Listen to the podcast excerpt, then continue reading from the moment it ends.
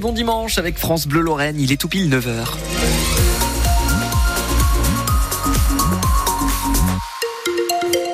Et les informations à 9h, c'est avec vous Mathilde Ansker. Un petit coup d'œil euh, météo d'abord, Maxime. Un ciel euh, bleu cet après-midi, ce matin c'est assez mitigé, mais la journée euh, sera sec. On va pouvoir faire de belles balades avec des températures très douces, 12 à 14 degrés au meilleur de la journée. Point complet sur la météo du jour après le journal de 9h avec vous Mathilde et c'est jour de match aujourd'hui pour les Grenats. Oui, le FCMS joue à Nantes cet après-midi. 8 points nous séparent au classement.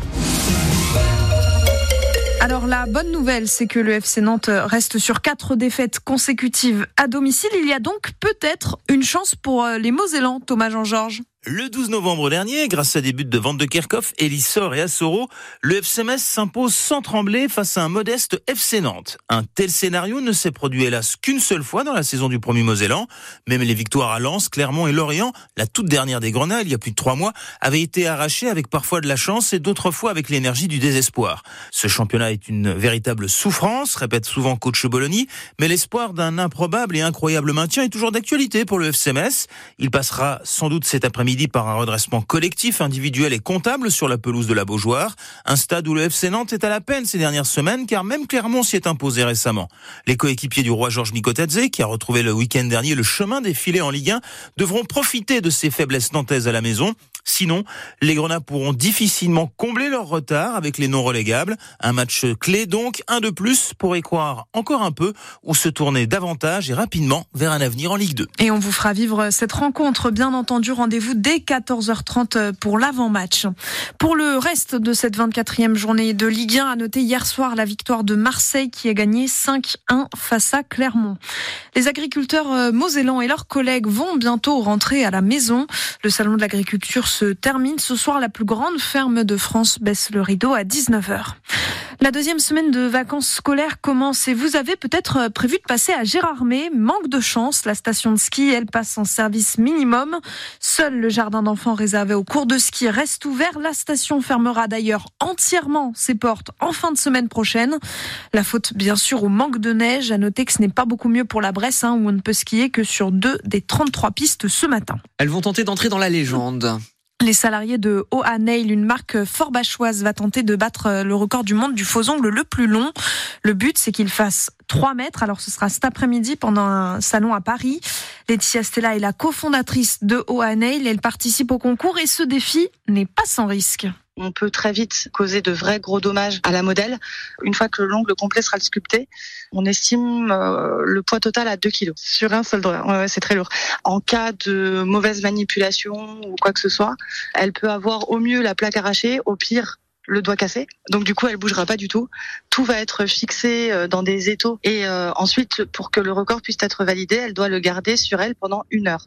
Mais elle n'est pas obligée de se lever ni de bouger. De toute façon, c'est pas possible. C'est quelque chose qui serait beaucoup trop dangereux à réaliser. Donc elle restera euh, tranquillement assise le temps que le record soit validé. Par contre, une fois que le record sera validé, là, on ira se promener dans le salon euh, mais bon, on sera euh, les dix personnes à le porter parce que effectivement, on peut pas lui laisser euh, le traîner derrière elle, par exemple, dans la mesure où c'est vraiment trop dangereux pour la plaque naturelle de son ongle, en fait. Et il faut compter 7 à 8 heures de travail pour créer ce faux ongle. Si vous cherchez une idée de sortie pour occuper ce dimanche, sachez que le centre socioculturel de Morange organise son marché de Pâques. Pourquoi pas, il est jamais trop tôt pour s'y mettre. C'est jusqu'à 17h, 40 exposants et producteurs seront présents avec des animations, mais aussi une buvette. C'est une compétition pour euh, laquelle il faut avoir du flair. Oui, au sens euh, propre du terme, parce que ce matin, on vous présente le championnat de France de pistage. Ça se passe à Téterchène. Les chiens doivent réaliser un parcours d'un kilomètre et demi en suivant une odeur et ce genre d'échéance. Eh bien, ça se prépare. Jacques Roth, le tenant du titre, nous explique comment il a entraîné Zoé, son berger allemand. Ma chienne, elle, euh, elle va avoir 7 ans. Elle est déjà trois fois championne de France.